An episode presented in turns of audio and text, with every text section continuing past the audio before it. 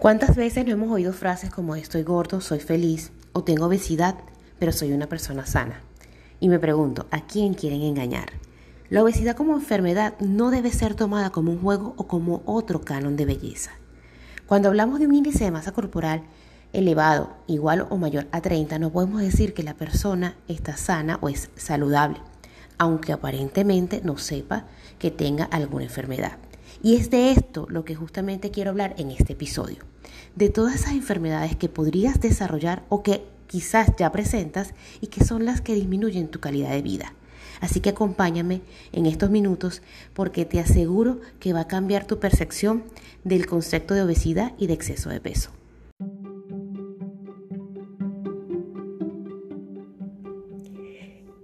Qué bueno saber que estás por aquí. Estás a punto de escuchar información útil y segura para cuidar mucho más tu salud y bienestar. Soy la doctora Marjorie Echenique, soy cirujano bariátrico y me conocen como Bariátrica al Día, así como se llama mi podcast. Soy una apasionada de la medicina que encontró en esta especialidad una forma de ayudar a los demás mi mejor recompensa es la transformación de mis pacientes.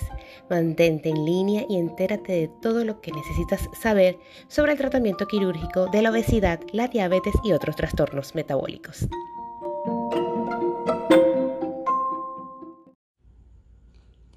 La obesidad es un exceso de tejido graso en nuestro cuerpo y la célula funcional de este tejido es el adipocito.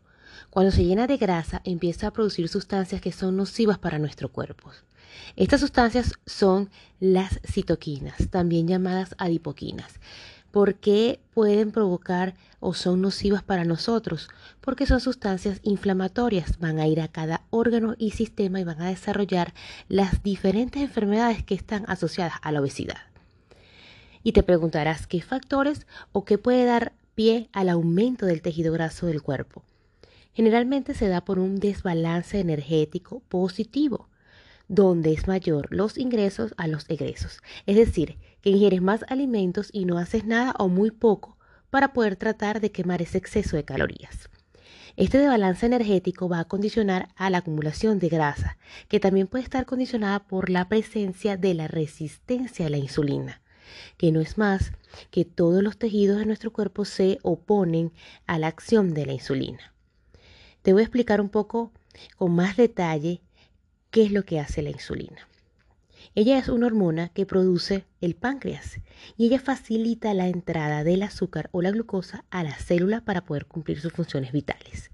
Cuando hay un exceso de grasa en el cuerpo, los tejidos no reaccionan de forma adecuada ante la insulina y al no hacer su acción, ella va a elevarse los niveles a nivel eh, sanguíneo. Eso es lo que nosotros conocemos como el hiperinsulinismo. Y este hiperinsulinismo también puede provocar enfermedades como puede ser la hipertensión a nivel cardiovascular. ¿Qué ocurre? Bueno, los niveles elevados de insulina van a elevar los niveles de norepinefrina, que es un neurotransmisor que produce vasoconstricción a nivel de los vasos sanguíneos. Y eso se traduce en qué? Elevación de la presión arterial.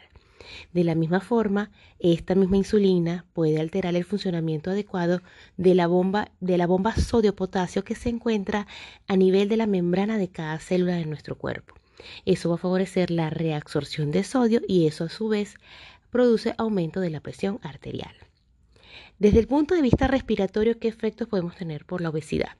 Bueno, el paciente obeso puede llegar a presentar los famosos o llamados ronquidos, que para muchos es motivo de burla y eso debería ser un motivo de preocupación, porque significa que esa persona no está oxigenando de forma adecuada.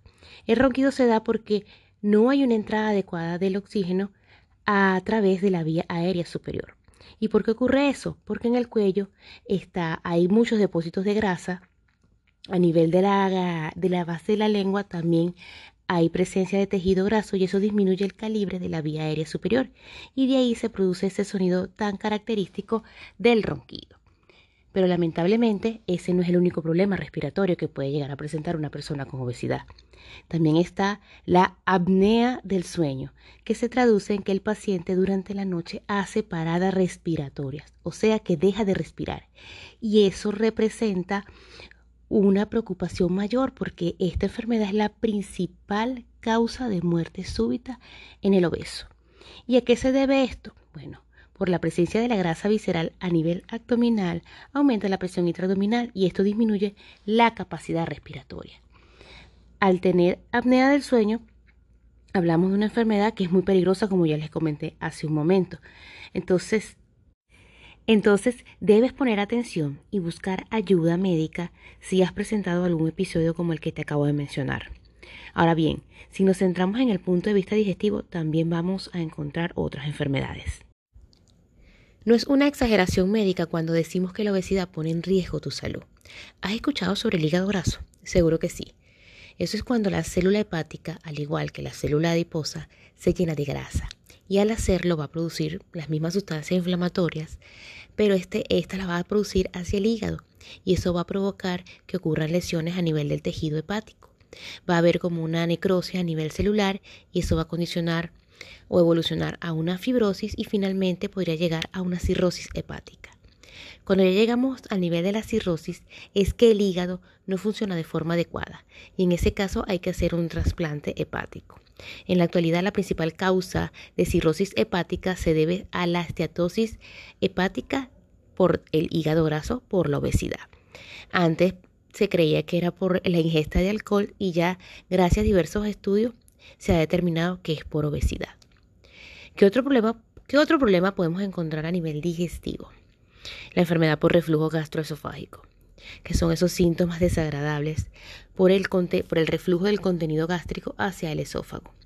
Es esa sensación amarga o ácida que puedes llegar a presentar en la garganta, o esa sensación de quemadura en el pecho o de ardor en la boca del estómago. Esta enfermedad se debe casi siempre a la presencia de una hernia yatal, que no es más que el paso del estómago hacia el, hacia el tórax a través del hiato. El hiato es un orificio natural que se encuentra en el diafragma y que permite la comunicación del esófago con el estómago. La presencia de grasa en el abdomen va a desplazar los órganos y estos van a tratar de salir o protruir a través de orificios naturales y por eso es que se da la hernia hiatal, que en el caso de la obesidad la mitad de los pacientes, es decir, el 50% de los pacientes obesos, presentan hernia hiatal. Desde el punto de vista metabólico, enfermedades que están asociadas a la obesidad es la diabetes mellitus tipo 2.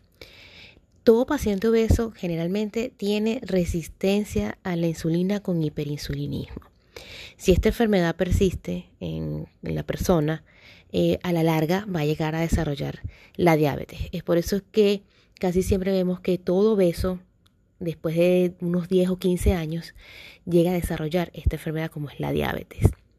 Hay otra enfermedad que también guarda una relación estrecha con la obesidad, como es el cáncer. La obesidad es un estado inflamatorio de nivel bajo. Se asocia con el desarrollo de varios tipos de cánceres a nivel de estómago, de páncreas, de colon. E incluso hay una relación con la presencia o el desarrollo de cánceres que dependen de hormonas, como es el exceso de estrógeno. En este caso se relaciona con el cáncer de mama y con el, con el cáncer de endometrio en la mujer. Y en el caso del hombre se relaciona con la presencia o el desarrollo de cáncer de próstata. Si nos vamos a la esfera ginecológica, la mujer con obesidad va a tener un exceso o producción de andrógeno. Y esto se debe al hiperinsulinismo, es decir, a los niveles de insulina altos en sangre.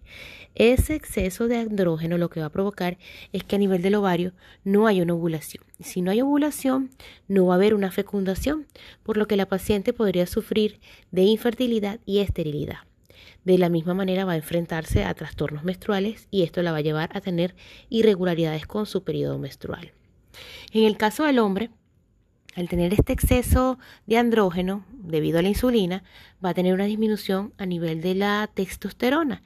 ¿Y esto que va a provocar? Bueno, ahí va, a tener disminución del líbido, impotencia sexual y, e infertilidad. Ahora, si hablamos del aparato locomotor, nos vamos a encontrar con problemas a nivel de la columna vertebral.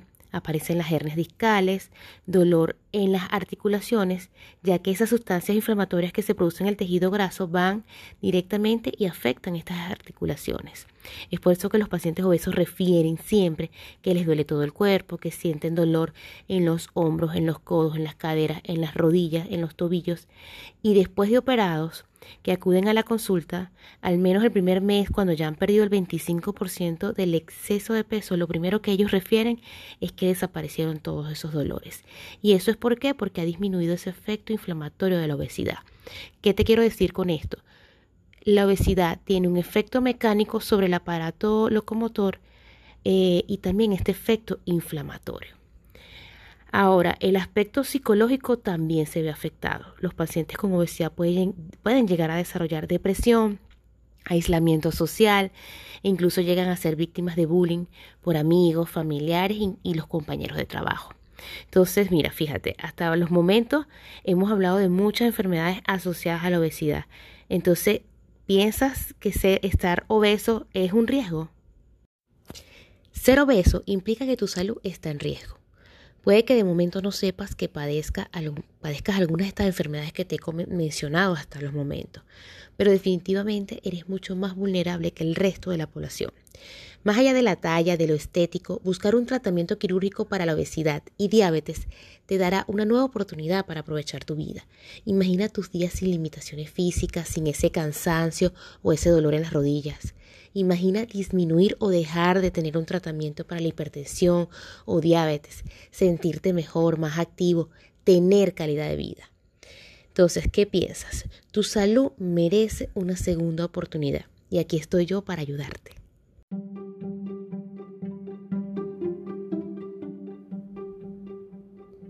Gracias por quedarte hasta el final.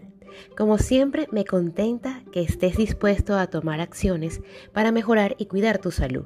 Recuerda que puedes valorar el contenido de este podcast y además tengo para ti más información en mis redes sociales. Búscame en Instagram, Facebook y YouTube como Bariátrica al Día. Visita mi página web www.doctoramarjoriechenique.com y si quieres concretar una consulta conmigo a través del formulario o directamente por el WhatsApp que ahí aparece, podemos conversar.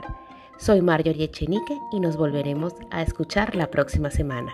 Mientras tanto, puedes compartir este podcast con tus familiares y amigos.